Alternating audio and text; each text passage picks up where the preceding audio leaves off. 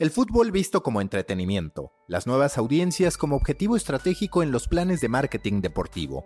En tiempos de coronavirus, ninguna iniciativa ha llamado más la atención que el Franjatón, el modo en que el Club de Fútbol Puebla celebró 76 años de vida. Fueron 16 horas de transmisión ininterrumpida, más de 33.000 horas de reproducción que requirieron de personalidades y anunciantes para concebir una dinámica única en su tipo, la de consumir contenido para apoyar a la sociedad ante la pandemia del coronavirus. La franja y el fútbol en general deben aceptar la nueva realidad. El fútbol y el modo en que es concebido se ha transformado.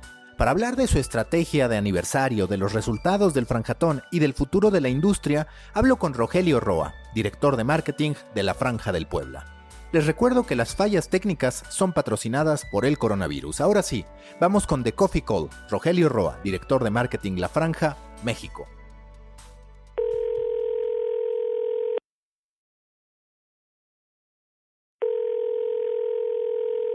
The Coffee Call con Rogelio Roa, director de marketing del Puebla. Rogelio, ¿cómo estás después de una fecha importante para el club y también me parece de una fecha importante para ti en lo que respecta al franjatón y el ruido que logró provocar, no solamente en un término mercadológico, sino también social. Maca, ¿cómo estás? Primero que nada, me da mucho gusto volverte a saludar después de un buen rato de no hacerlo. ¿Cómo estamos? Pues mira, contentos, eh, pero nunca satisfechos, y yo creo que esa debe ser una máxima. ¿Por qué contentos? Por, yo creo que dos situaciones puntuales. La primera, eh, nosotros en el Puebla desde hace pues ya casi tres años que llegamos a, a la parte comercial y de marketing del equipo, pues hemos buscado hacer las cosas de una manera diferente, hacer las cosas de una manera eh, nueva, en forma y en fondo en todo lo que tiene que ver con, con el área comercial, marketing, comunicación y demás. Algunas veces funcionan, como todo en la vida, otras no necesariamente funcionan. Eh, algunas cosas le gustan a la gente, otras no, eso es normal. Pero estamos contentos porque eh, creo que como bien dices, eh, se juntó el aniversario 76 de un equipo histórico como es la Franja, con un contexto que desafortunadamente nadie vio venir y por supuesto que no es el, el ideal, ¿no? Que es esta situación que yo diría que ha cambiado el orden mundial, si me permites la expresión. Y en este afán de siempre tratar de buscar una nueva forma de hacer las cosas, pues estábamos pensando siempre, ¿no? Bueno, ¿cómo hacemos eh, para tratar de contribuir en algo eh, porque pues por más que hagas, va a ser muy difícil mitigar todo lo que está pasando, pero sí contribuir en algo de una forma innovadora y que no fuera una forma pues meramente ni haciendo las veces de una sección amarilla donde nos pusiéramos nosotros a, a anunciar negocios, ni que fuera una forma eh, simplemente de dar buenas noticias o de dar noticias este en torno a lo que estamos pasando. también había otro reto, ¿no? Que decir, bueno, ¿cómo hacemos? Pero en este momento, pues el orden mundial llama a un estado de sobrevivencia, ¿no? Entonces es muy difícil que yo a ti te pida 10 pesos cuando ni siquiera sabes si tú esos 10 pesos los vas a requerir o te van a hacer muchísima falta el día de mañana. Entonces, pues la verdad es que nos salíamos de la tecnología, que en ese sentido, pues siempre he tenido la, la suerte, la verdad, que en los tres equipos, o la fortuna, o las circunstancias, en los tres equipos donde he estado, Jaguares, Chivas, y de tres años a la fecha del Puebla, de tener grupos de trabajo espectaculares y grupos de trabajo que le creen a uno, porque eso es lo más importante.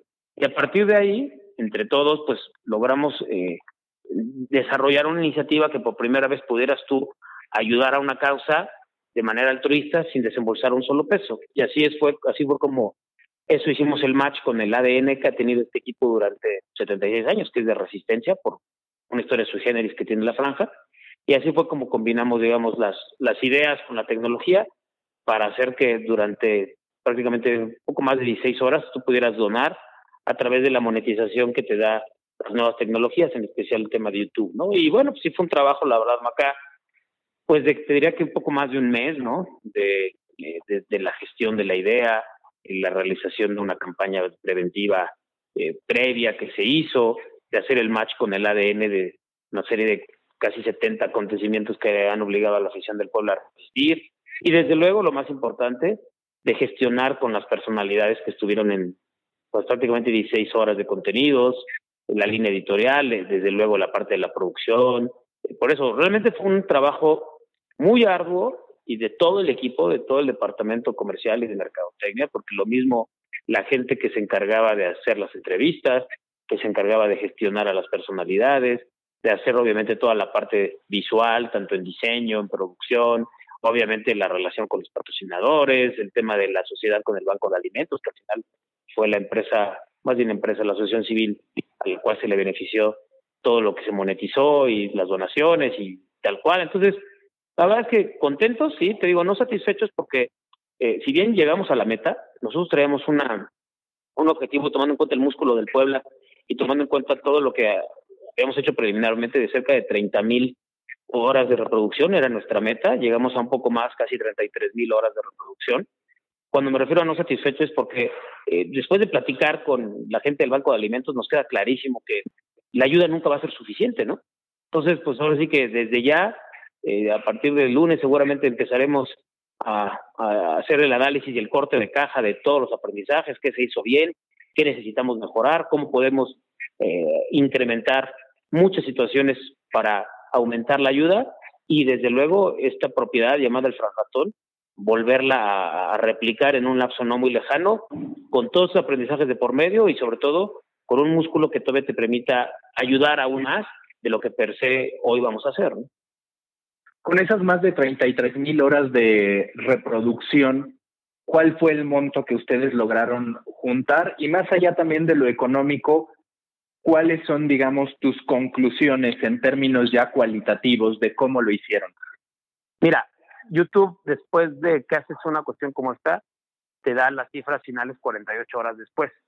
O sea que esto fue el jueves, seguramente mañana o si no más tarde el lunes nos van a dar de entrada cuánto fue la monetización, ¿no? Nosotros vamos a tener tres rubros sobre los cuales eh, se van a comprar despensas y obviamente la gente del banco va a ser la responsable de esto. El primero y el más importante, que fue el tema de la monetización, que este, como te repito, Maca, seguramente este dato real nos va a estar entregando YouTube mañana, domingo, y estaremos el lunes en condiciones de, de sacar la información en estas plataformas, ¿no? El segundo rubro, la donación que per se mucha gente podía hacer en efectivo durante esas 16 horas, ¿no? Muchos del club lo hicimos, gente aficionados a los cuales, nada más a los que donaron en efectivo, sino desde luego a toda la gente que se metió, pues estamos más que agradecidos por haber creído y por haber eh, tenido este espíritu de ayudar. Entonces este es el segundo rubro, ¿no? La donación en efectivo. Y la tercera, que ahí sí ya es una donación tradicional típica, eh, es una, literal, pasamos el sombrero con todos los jugadores del cuerpo técnico del equipo. Entonces, esas tres eh, montos, digo, esos tres rubros, monetización en YouTube, donaciones en efectivo durante la transmisión y lo que donó cuerpo técnico y jugadores, es lo que al cual se le va a entregar al banco y ellos, el Banco de Alimentos de Puebla, y ellos a su vez se van a lo van a trasladar el número de despensas, ¿no? Y hablando de la parte cualitativa, yo, yo creo, y de verdad me voy más allá del tema del Puebla, yo creo, y aunque suene mucho a estribillo o a cliché, Maca, sí creo que los clubes tenemos una responsabilidad social muy, muy fuerte y que en términos generales, seguramente con sus excepciones, pero en México estamos todavía con muchísimas áreas de oportunidad en ese sentido, ¿no?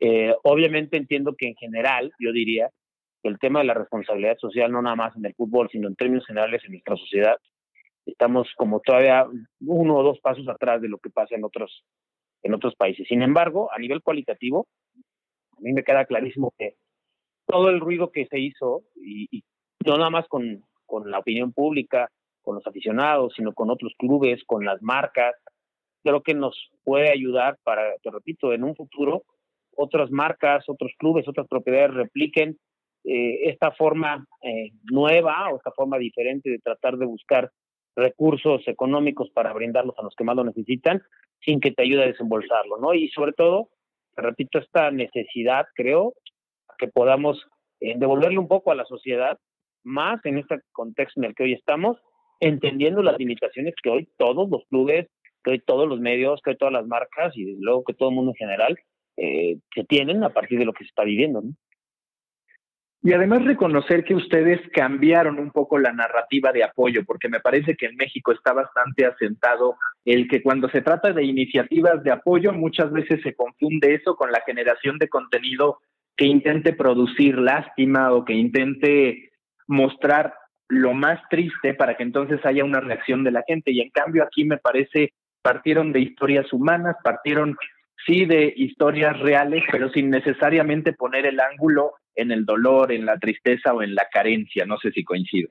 Sí, además nosotros hicimos el match con la resistencia del equipo y más bien esa parte la hicimos previamente, este, si lo quieres llamar así, nosotros auto autoburlándonos de nosotros mismos, este, a través de todo lo que le ha pasado al Puebla y decir, bueno, si soportaste un cambio de escudo, si soportaste cambios de colores, si soportaste compras de franquicias, si soportaste este, tantas peculiaridades que ha tenido esta marca, pues creo que puede soportar eso, ¿no? Creo que por ahí era el tema de más bien llegarle al, espíritu del, poblano y en general, digo, de la afición, pero sobre todo del mercado primario, que era nuestra afición.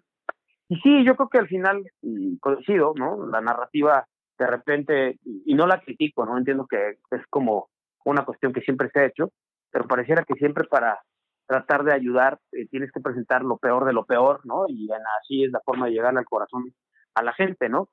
Es un camino, pero creemos que también existen otras formas y, y te repito, creo que para nosotros en lo particular el tema del Franjatón es un precedente que seguramente es una propiedad que iremos replicando. Hoy se ha dado bajo este contexto, pero pues creo que es algo que los clubes en general, te repito, Maca, tenemos como compromiso social y de lo cual en México sí creo que estamos todavía bastante, bastante atrás de como lo deberíamos de hacer.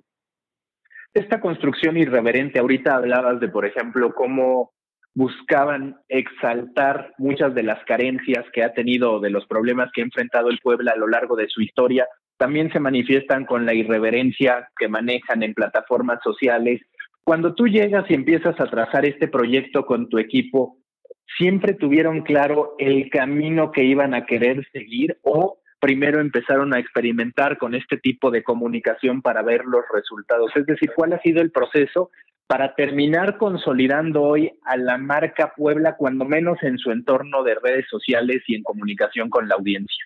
Mira, yo sabía perfectamente cuando llegué hace tres años y prácticamente tomamos un club eh, en todos sentidos a la deriva, en total la deriva, entendiendo que las personas que anteriormente estaban en, la organización hicieron lo mejor que pudieron, le metieron toda la pasión, todas las ganas, pero desafortunadamente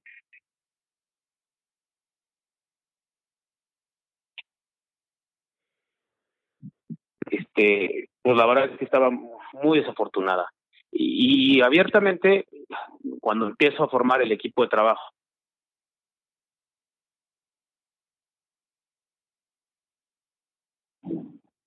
lo que no podemos hacer. ¿Y qué es lo que no podemos hacer? Controlar el factor cancha. Entonces, por un lado era eso. Por otro lado, entender que a nivel usuario final, y tú lo sabes evidentemente mejor que yo, los consumidores que están en las plataformas sociales en su gran mayoría son consumidores de menos de 30 años, son consumidores que en términos generales están acostumbrados a que se les hable de otra forma. Y sí buscamos la manera en cómo, sobre esta dacia de fútbol lo más importante y lo menos importante, cómo hacerlo de una manera un poquito más dinámica, un poquito más relajada, porque siempre he creído que las redes sociales de los clubes, para mí al menos, no son para informar. Para informar te puedes meter a tantas opciones que tú quieras, ¿no?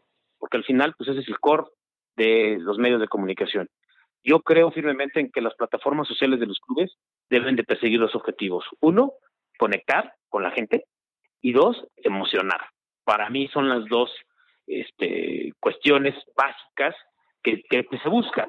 Obviamente hay maneras, ¿no? Y en ese sentido también entendemos que el estilo que le hemos impuesto a toda la parte de social media en estos tres años, pues hay gente que le gusta, hay gente que no le gusta y lo respetamos, pero nosotros también sabíamos que en la medida en que pudiéramos ganar esa notoriedad, si yo estaba, porque a mí me iban a medir al final a mi equipo, no por la cantidad de likes que tenemos, a mí me iban a medir en función de cuánto, dinero traigo, y no por otra cosa, sino porque el dinero, vía patrocinios, vía telederechos y demás, pues es la gasolina para sobrevivir en un negocio, en cualquier negocio, ¿no? Este es un negocio mediático, pero no deja de ser algo donde las ganancias tienen que ser al menos igual que los egresos, ¿no?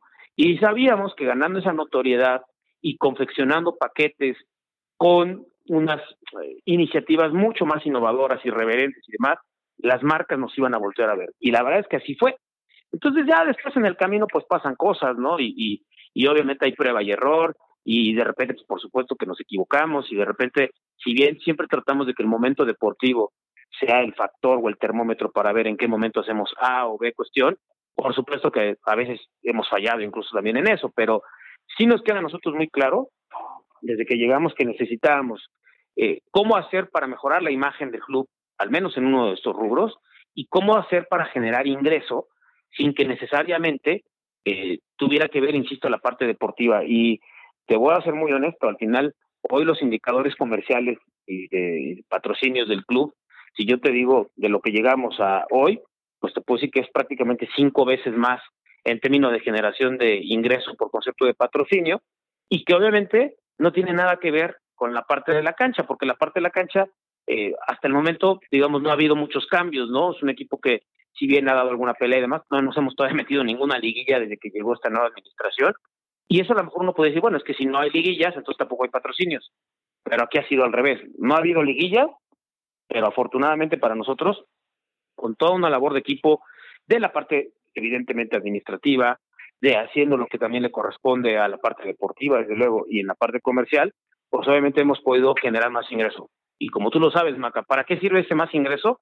Pues para que yo pueda tener mejores jugadores, ¿no? O sea, es un círculo vicioso o un círculo virtuoso, así de sencillo, ¿no? Entonces, pues bueno, te repito, nunca hemos, ni nos hemos creído infalibles, ni mucho menos. Sabemos que hacemos las cuestiones a nuestro estilo, hay gente que le gusta, hay gente que no, pero también entendemos que se ha marcado un estilo y bueno, pues al final llegará y durará lo que tenga que durar, ¿no? En el futuro del fútbol, ¿te parece que cada vez habrá más este tipo de comunicación? Porque digo, el gran referente en materia social es como la gente abrazaba Club de Cuervos, tomando en consideración que no era un equipo real ni nada, pero hasta cierto punto se construía, y me atrevo a decirlo, un lazo hasta más fuerte que el de muchos equipos con sus aficionados a partir del modo en que se comunican. ¿Tú ves que conforme pasa el tiempo y con esta generación menor de 30 años, por el modo en que consumimos ahora el fútbol, será cada vez más entretenimiento y el deporte secundario, sobre todo para instituciones que no estén tan obligadas a ganar, porque quizás a ti te pasó con Chivas o lo que podría pasar con el América, sí hay instituciones que tienen que enfocarse en eso. Mira, yo creo que va a tener que ver mucho Primero, ¿de qué mercado estamos hablando? Es decir, eh, a ver, yo tuve la suerte de estudiar dos años en Inglaterra y sé que a lo mejor, incluso entre ciertas generaciones, el estilo que hoy tiene el Puebla seguramente sería demasiado polémico, fíjate lo que te voy a decir, en algún club inglés, por muchas cosas. Y mira que eh, lo han hecho mejor y demás, pero también porque el mercado allá tiene otros valores, tiene otra forma de entender el juego. Lo mismo pasaría en Argentina, ¿no? Son creo que mercados, independientemente de los rangos de edad del consumidor, la forma de entender el juego es diferente. No sé si mejor o peor, pero es diferente. Hablando ya de México, desde, desde luego que el fútbol en México es el entretenimiento más importante que tiene la gente, ¿no? Este es un país futbolero 100%, ¿no? Te puedo seguir diciendo que en algunas cuestiones, remontándome un poco al tema del frajatón, algunos contenidos que uno pensaba que a lo mejor por no ser futboleros eh, no iban a tener tanta audiencia, sí la tuvieron, pero definitivamente el fútbol sigue siendo fútbol. Entonces, es el entretenimiento más importante, pero se entiende este juego en México de una manera distinta. Se entiende como eso, Maca, como un entretenimiento. Entonces yo sí creo que hoy, como parte de toda esta revolución generacional que estamos viviendo, y particularmente en redes sociales, los consumidores cada vez demandan más esto, esto porque tienen más opciones, ¿no? Y entonces casi casi es como, bueno, o sea, quiero que mi, mi equipo, además de que juegue bien en la cancha, me entretenga en ciertas cosas, porque hoy esos nuevos consumidores demandan eso, pero te repito, porque tiene que ver cómo se entiende el juego en México. Obviamente habrá consumidores de la vieja guardia y que ellos no les gusta, ¿no? Y está bien, pero en términos generales sí veo una tendencia pero obviamente también con un balance. Yo siempre digo, a ver, nosotros somos un club de fútbol, nosotros no somos ni un club de altruismo, ni un club de redes sociales, ni un club de mercadotecnia. O sea, al final de cuentas, sí tiene que haber un balance, porque, porque si no, pues entonces, y creo que pusiste un gran ejemplo, pues mejor bajemos la cortina y convirtámonos en un experimento eh, virtual o un experimento de reality show y hagamos club de cuervos, ¿no? Entonces sí tiene que haber evidentemente un balance, pero es una realidad que las marcas, los consumidores hoy demandan una cuestión más de entretenimiento y te repito, como información pura y como el periodismo que a ti te gusta y que a mucha gente le gusta, pues para eso están los, los grandes, los grandes este, generadores de contenido e información a nivel deportivo, ¿no? Los clubes, me parece, cada quien en su nicho, tenemos otro, otro rol, así es como lo veo yo, ¿no? Tú como especialista en materia de marketing deportivo, ¿qué cambios, qué grandes cambios visualizas para el deporte profesional? ¿Hacia dónde va a ir no solamente el fútbol a nivel de cancha, con algunas medidas que van a estar, pues cuando menos por los próximos meses, sino también el cómo se va a ir transformando el modo en que los aficionados se pueden comportar, pueden interactuar o no en un estadio y hasta pensando en un futuro en el que tal vez podamos vivir un partido desde casa a través de la realidad virtual y demás elementos tecnológicos. Mira, si me hubieras hecho esta pregunta hace 10 años, que fue mi primera experiencia, yo tengo 10 años ya como directivo, si me hubieras hecho esta pregunta hace 10 años, yo probablemente te hubiera dicho eh, la clásica, ¿no? De Mira, sí, va a haber cambios, tenemos que adaptarnos a los nuevos consumidores, bla, bla, bla. Pero probablemente en el fondo dirías, el fútbol va a seguir siempre siendo fútbol. Hoy te puedo decir que, eh, y más porque esta, este contexto que estamos viviendo, pues nos ha obligado a reinventarnos y demás.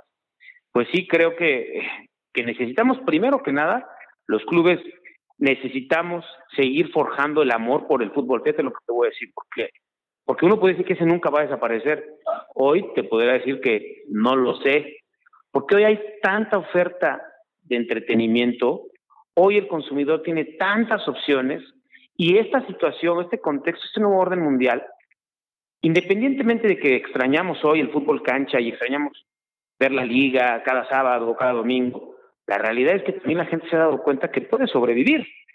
Puede sobrevivir con videojuegos, puede sobrevivir con otro tipo de contenidos, puede sobrevivir con otro tipo de situaciones. Entonces, ¿hacia dónde va esto? Sí me queda muy claro que primero es que nosotros como clubes de fútbol, desde las diferentes narrativas, desde las diferentes plataformas, desde las diferentes contribuciones sociales, desde la diferente innovación, primero es seguir alimentando el amor por el fútbol como lo conocemos.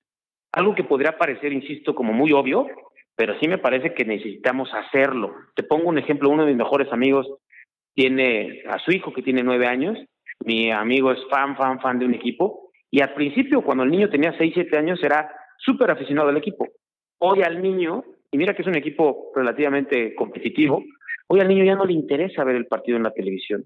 Hoy al niño ni siquiera le interesa como antes ir al estadio. Hoy el niño prefiere quedar y trata de convencer a mi amigo para que se quede a jugar X videojuego. Y entonces imagínate cómo mi amigo le rompen el corazón, ¿no? Entonces, por eso creo que primero nosotros necesitamos un poquito, es, un reto sumamente interesante, porque por una vez, back to the basics, para tratar de regresar a las bases de lo, de, lo hermoso que es el fútbol per se, como lo conocemos y en su hábitat natural, pero por otro lado es cómo hacemos para que estos fans, ya que los hemos forjado nuevamente para seguir amando y deseando y queriendo fútbol, cómo les llegamos desde las diferentes ópticas, desde las diferentes narrativas, y el principal reto es cómo le haces para que el fútbol sea siga siendo un commodity, ¿no? De tal manera que le siga gustando a un potentado, a alguien de la clase trabajadora, ¿no? Que al final, por eso siempre se consolidó como el deporte número uno en el mundo, porque era probablemente o es el, probablemente el deporte más democrático del mundo. Entonces aquí vienen grandes retos eh, con todo esto que estamos viviendo y desde luego los clubes no la vamos a tener tan sencilla, porque sí necesitamos, insisto, reinventarnos, respetando este amor por el juego, pero también entendiendo que los consumidores demandan muchísimo más que simplemente ver un partido de fútbol o ir a un estadio como a ti y a mí nos tocó, ¿no? Y cuando tú hablas también de este amor al fútbol, ha ido cambiando el cómo se construye la percepción hacia los equipos. Hoy vemos un Cristiano Ronaldo que solito puede tener más audiencia que la Juve en plataformas sociales. Vemos también cómo a través de, por ejemplo, la I-Liga MX, pues uno de tus jugadores, no necesariamente el más relevante en la cancha, gana una serie de aficionados o provoca ruido. ¿Te parece que ese también es uno de los desafíos, el cómo se ha ido individualizando la percepción del fútbol y el contacto del aficionado con el fútbol? Totalmente, totalmente, porque al final de cuentas, lo que estás diciendo, el ejemplo que pones de CR7, pues es clarísimo, ¿no? Y es más, aquí hablemos de región 4, como yo le llamo, aquí nosotros, o sea, independientemente de las áreas de oportunidad que tenga hoy el, el torneo de la I-Liga, pero es una verdad que esto es una plataforma para potenciar las individualidades, ¿no? Y a partir de ahí, pues obviamente los clubes tenemos ese reto, porque entonces el jugador también dice, oye, a ver, pues sí, estoy defendiendo la playera del Puebla en esta liga, pero la gente me está siguiendo a mí, jugando con el Puebla, pero me está siguiendo a mí. Y sí, desde luego es, es todo un reto, ¿no? Obviamente, a ver, los ídolos y los líderes de opinión siempre han existido. Eh, un líder de opinión, Cruyff fue de opinión, y unos incluso a nivel, cada, cada liga o cada país tiene sus líderes domésticos. Aquí el tema es que antes no había todas las ventanas y todas las plataformas para que tú interactuaras, para que conocieras y para que ese líder de opinión estuviera en vitrina, ¿no? Hoy sí las hay. Y entonces, tantas vitrinas, tantas plataformas, tantas formas de hacer llegar a ese líder de opinión, pues desde luego llega un momento donde opaca a lo que es la marca del club al que pertenece. Pues totalmente, o sea, te digo que, mira, por eso te empezaba yo esa intervención. Si hubieras hecho esta pregunta hace 10 años, te hubiera dicho probablemente muchas de las cuestiones de cliché de que hay pero en el fondo a lo mejor pues era, hubiera sido pasar del paso. Y te lo digo honestamente, sí, los clubes necesitamos ver cómo vamos a hacer, y no hablo de México, ¿eh?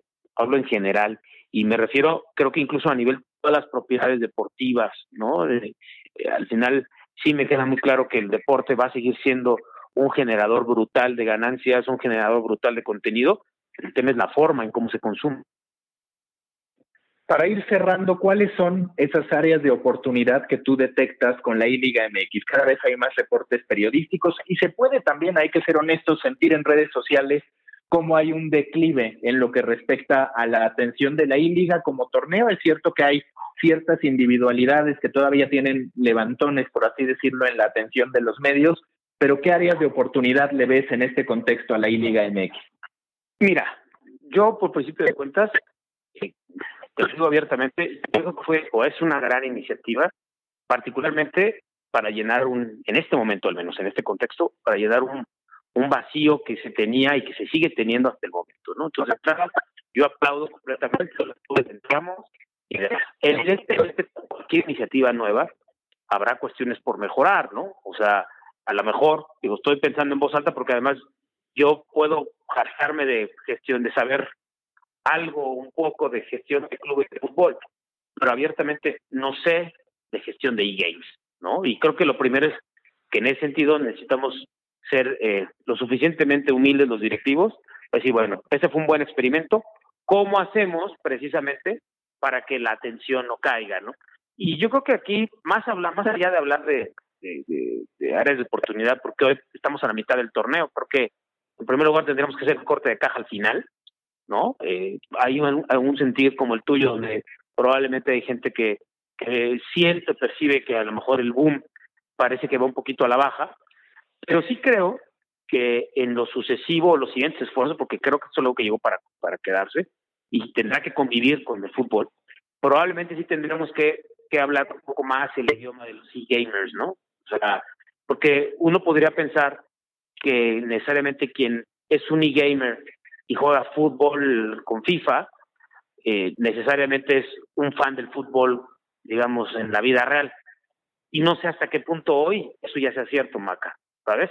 Entonces, creo que para mí la principal cuestión es eh, una gran eh, una gran iniciativa que, que, creo que se hizo capitalizando esto. El corte de caja tendrá que ser al final. Y yo creo que la principal aprendizaje es eh, tendremos nosotros los, como, como directivos, porque nosotros aprobamos todo esto, porque nosotros hemos impulsado y al final de cuentas lo que arroje la I-Liga de bueno o lo no bueno pues, es responsabilidad de todos nosotros como directivos.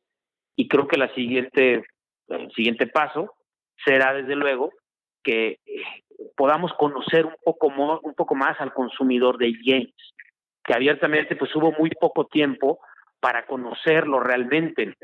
Al final nosotros gestionamos fútbol y lo llevamos a la televisión. Probablemente en el siguiente esfuerzo tendremos que, te repito, hacer un arquetipo un poco más preciso de hábitos de consumo de e-gamers, que no es del, del fútbol fan, y a partir de ahí hacer productos que puedan conectar todavía más con ese mercado primario, para que a partir de ese mercado primario eh, crezca hacia gente que no necesariamente sigue gamer. Roger, pues muchísimas gracias. Espero que pronto, cuando todo vuelva a la normalidad, podamos estar en un episodio habitual de The Coffee. Muchas gracias y buena suerte con la franja. Muchas gracias a ti y de verdad te felicito por este nuevo proyecto que traes y desde luego que aquí estaremos para cualquier situación, Maca. Te mando un abrazo. Listo, gracias, Roger.